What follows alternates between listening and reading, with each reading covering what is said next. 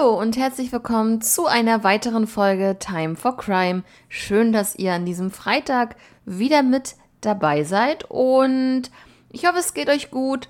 Heute sogar schon Folge 97. Unfassbar, wie, ähm, wie weit wir alle schon sind ähm, in diesem Podcast. Also 97. Folge heute. Ja, bald ist Jubiläum. Was machen wir da? Schreibt es mir doch gerne bei Instagram, was wir da, ich da machen kann.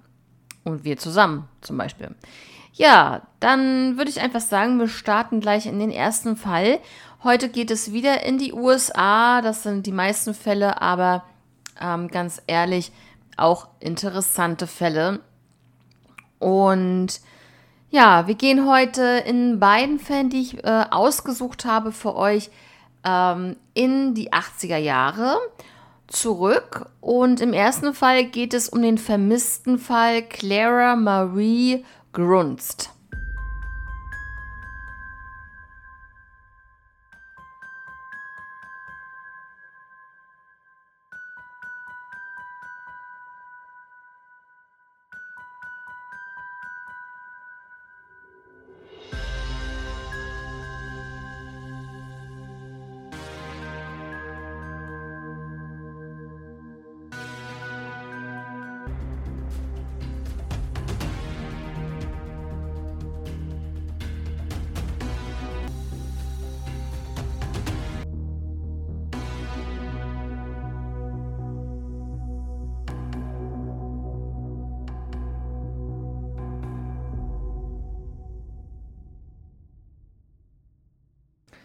Ja, Clara, ich nenne sie jetzt einfach nur mal Clara, wurde am 20. Juli 1963 geboren und zwar in Fairmont, Minnesota.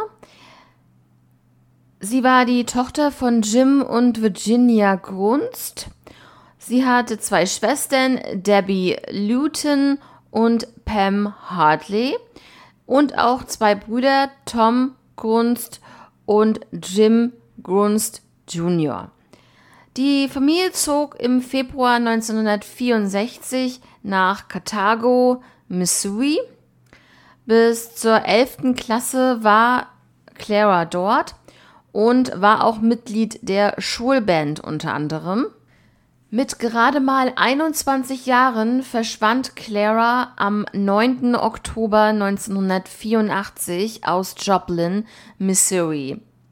Eigentlich lebte sie in Milwaukee, Wisconsin, aber ihre Familie ist dann nach Joplin gezogen und ähm, sie hat dann halt ihre Familie dort besucht. Sie äh, plante per Anhalter wieder zurück nach Milwaukee zu reisen und ähm, ich muss euch sagen, das ist eine Distanz von über über 655 Meilen. Und also es ist wirklich eine extreme Strecke. Ja, wie die Familie dann später erfuhr, ähm, trampte Clara in diesem Jahr 1984 des Öfteren. Sie kommunizierte auch über CB-Funk mit folgenden Namen: Blondie, Sunshine und Blue Eyes. Ja, CB-Funk, ne, wie man es so kennt, ähm, wenn Trucker unterwegs sind zum Beispiel, haben sie ja ihren Funk, das ist CB-Funk und darüber hat sie dann kommuniziert. An einer Raststätte wurde sie beobachtet, wie sie an diesem 9. Oktober 84 in einen LKW stieg.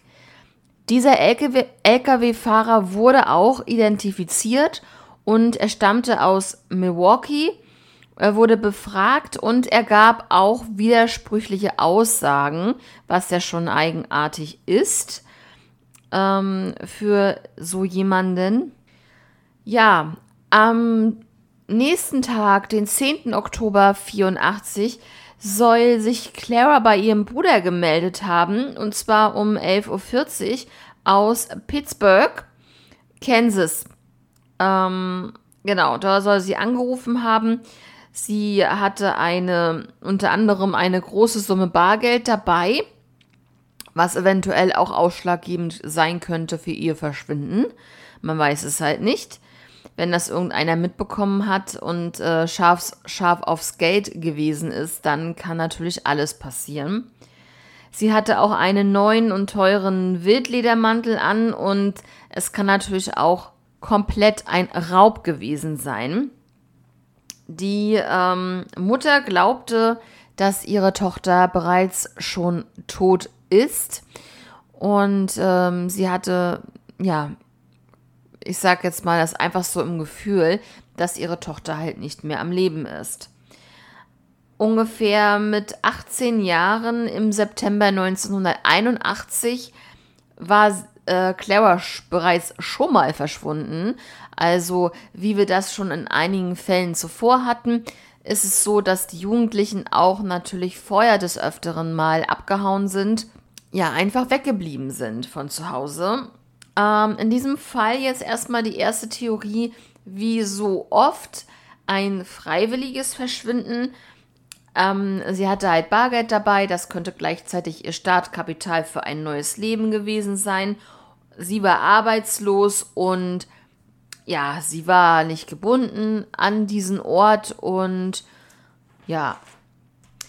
Die zweite Theorie ist, dass hier ein Mord passiert ist. Das ist am wahrscheinlichsten ähm, aus folgenden Motiven, aus sexuellen Motiven, aus finanziellen Motiven, wie ich schon sagte, mit dem Bargeld, was sie dabei hatte, oder es war eine Mischung aus diesen beiden Motiven. Das kann es natürlich auch geben. Ja, ähm, es sollte wohl oder übel keine Vorbeziehung zwischen dem Täter oder den Tätern und dem Opfer Clara ähm, bestehen. Ja, seit 38 Jahren gibt es nun kein Lebenszeichen mehr von Clara Marie Grunst und es wurde auch ähm, ihre Sozialversicherungsnummer und auch ihr Bankkonto blieben beide unberührt. Also in dieser Hinsicht war wirklich nichts zu finden. Ich beschreibe euch jetzt nochmal Clara Marie Grunst. Zum Zeitpunkt ihres Verschwindens, wie ich schon bereits gesagt habe, war sie 21 Jahre alt. Sie war zwischen 1,60 Meter und 1,67 Meter und 118 Pfund schwer. Sie hatte blonde Haare, blaue Augen. Sie trug eine Brille mit einem hellbeigen Kunststoffrahmen. Ähm, sie hatte ein rotes Muttermal am Nabel und ähm, hatte auch Tattoo mit dem Namen Jeff unter ihrem linken Ellenbogen tätowiert. Sie ähm, kommunizierte, wie ich schon erwähnt hatte, mit CB-Funk mit den Namen Sunshine, Blondie und Blue Eyes. Ihre Wirbelsäule war deformiert durch ähm, Skoliose und sie trug ähm, eine rötlich-braune Hose, ein weißes Hemd, blaue Sneakers, eine Time X Uhr mit blauem Band und einen silbernen Ring. Was halt wirklich ganz tragisch ist, dass ihre Mutter bereits verstorben ist. Und zwar im Mai 2019 verstarb Claras Mutter. Aber sie hatte immer noch ihre zwei Schwestern und zwei Brüder. Und die vier Geschwister suchen natürlich immer noch nach ihrer verlorenen Schwester Clara. Heute wäre Clara 59 Jahre alt, wenn sie noch am Leben wäre, also wirklich sehr krass. Ja, was meint ihr, ist mit Clara passiert? Wie kann es sein, dass ein Mensch einfach so wieder mal verschwindet? Ja, ähm, ja, ist der Lkw-Fahrer ein Verdächtiger? Findet ihr das, dass es so ist? Ich muss auch dazu sagen, es war halt die letzte Sichtung, ähm, die sie lebend gesichtet haben. Ähm, ja, mit diesem LKW und was danach kam, das weiß leider nur die Person, die damit zu tun hat ja, schreibt mir gerne auf Instagram time-vor Crime und da möchte ich gerne eure Meinung zu diesem Fall natürlich wissen. bleiben wir natürlich jetzt einmal in, die, in den USA. Wir kommen zum zweiten Fall heute. Auch einen vermissten Fall. Und zwar geht es hier ein Jahr voraus ins Jahr 1985, mein Geburtsjahr.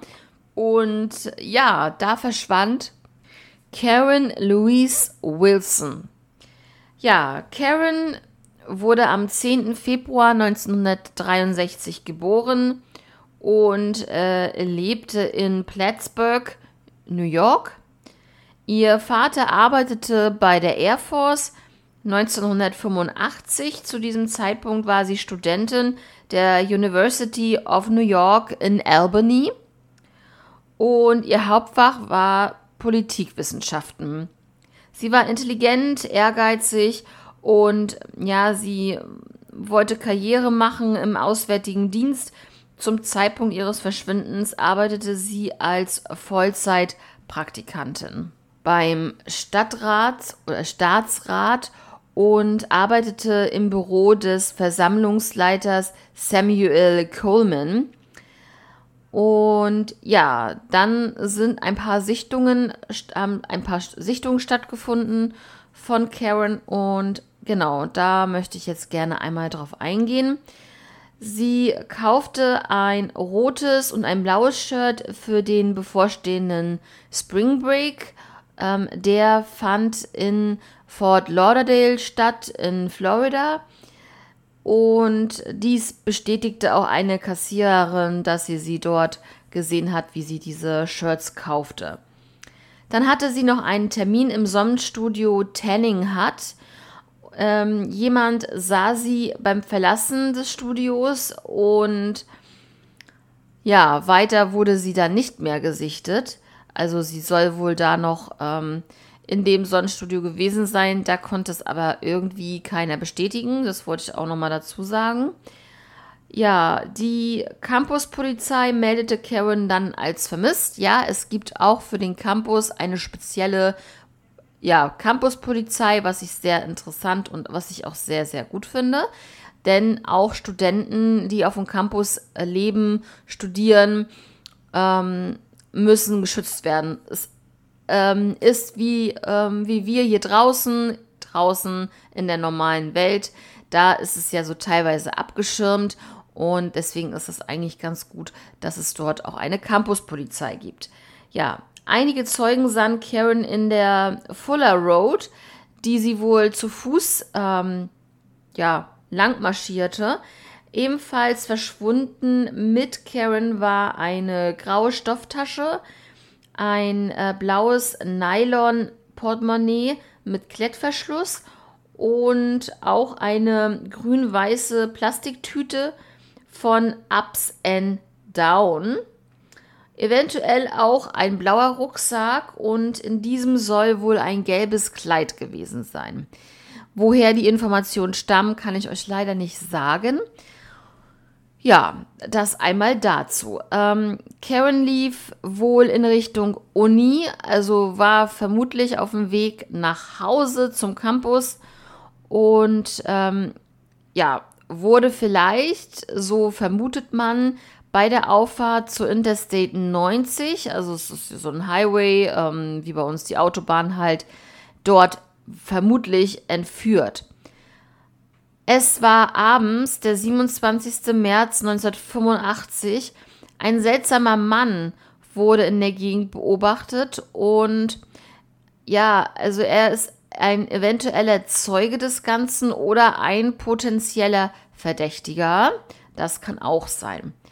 Es gibt keine Beweise, dass sie nach Florida ge vorzeitig gereist ist, weil viele meinten, ja, vielleicht ist sie ja schon abgereist nach Fort Lauderdale, aber äh, ja, es gab halt weit und breit überhaupt keine Anzeichen dafür.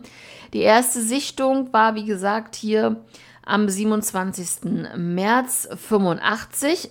Genau, da wurde um 20.15 Uhr eine junge Frau zu Fuß auf der Fuller Road gesichtet.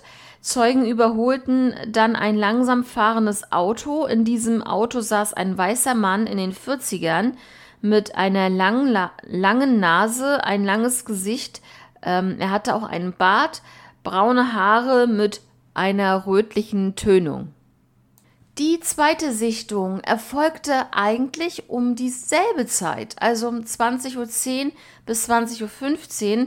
Eine Frau, ähm, vermutlich Karen, wurde hier auch gesichtet. Sie ging mit gesenktem Kopf auf ähm, dieser Fuller Road entlang.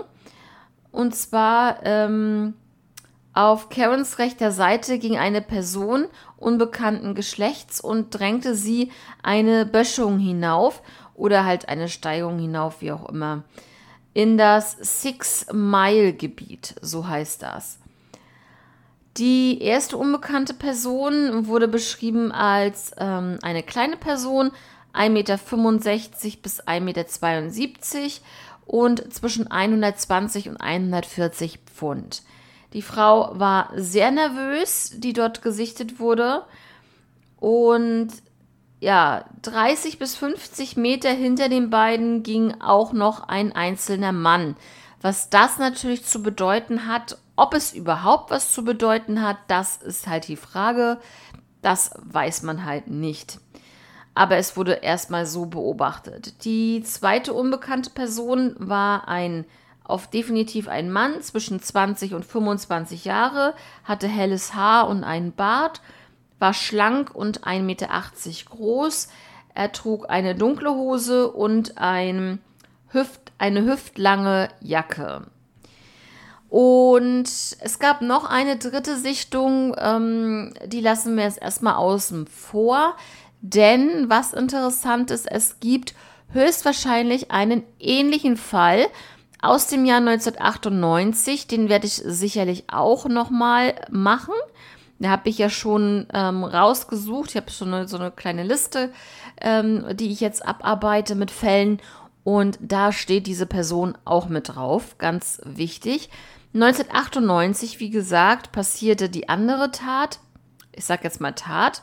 Und was da ganz entscheidend ist, ist eigentlich ganz einfach, denn Beide Personen 1998 gingen auf dieselbe Uni. Beide Mädchen waren im März verschwunden auf dem Weg zum Studentenwohnheim. Kann es ein Zufall sein, dass das so innerhalb von 13 Jahren zweimal passiert? Dass da eine Studentin verschwindet? Oder ist es kein Zufall und es ist derselbe Täter? Ja, das ist hier die große Frage in diesem Fall. Wir kommen jetzt auch gleich schon zum Ende, denn es ist jetzt bereits 37 Jahre her, seitdem Karen verschwunden ist. Es ist da, wie gesagt, ein Missing Cold Case und ja, vielleicht ist es eine Entführung gewesen oder auch ein Tötungsdelikt, beides oder ja, man weiß es nicht. Heute wäre, wäre Karen 59 Jahre alt und ja, was soll ich euch sagen? Ich finde ähm, auch gerade so die vermissten Fälle, man überhaupt nichts weiß. Ja, meint ihr, dass das ein Zufall ist mit der zweiten Tat 1998? Also ich finde, das kann ja kein Zufall sein, das ist dieselbe Uni und ähm, ja, und warum verschwinden die beiden innerhalb von 13 Jahren, also in diesem Zeitraum von 13 Jahren, zwei Mädchen und dann noch im selben Monat, also im März? Das ist schon eigenartig. Ja, wie gesagt, schreibt mir doch gerne bitte über Instagram. Ähm, ihr kennt die Seite, ihr wisst Bescheid. Würde ich mich sehr darüber freuen dass wir uns da bis dann austauschen können über diese Fälle. Dann wünsche ich euch jetzt ein angenehmes Wochenende. Wir hören uns am Dienstag wieder, wie gewohnt, ab 16 Uhr bin ich dann am Start. Und ähm, bis dahin, wie gesagt, habt ein schönes Wochenende. Ähm, denkt dran, ähm, jeden Samstag kommt eine weitere Folge online bei dem zweiten Podcast Crime for Life. Und da hatten wir schon wirklich sehr, sehr interessante Fälle jetzt mit dabei. Unter anderem habe ich ja den Fall von Marc Dutroux höchstpersönlich recherchiert Und ähm, ja, die Folge ist auf jeden Fall wirklich sehr gut und interessant geworden. Hört doch da einfach mal rein, wenn ihr Bock auf mehr True Crime habt. Und ähm, da gibt es auch noch andere Fälle natürlich. Ähm, wir haben jetzt mittlerweile Stand jetzt, glaube ich, 32 Folgen soweit online. Und da könnt ihr euch ja gerne mal was raussuchen, was so euer ähm, Interesse weckt vielleicht. Ja, dann, wie gesagt, macht es gut. Bis nächste Woche, bis Dienstag und bis dann. Ciao.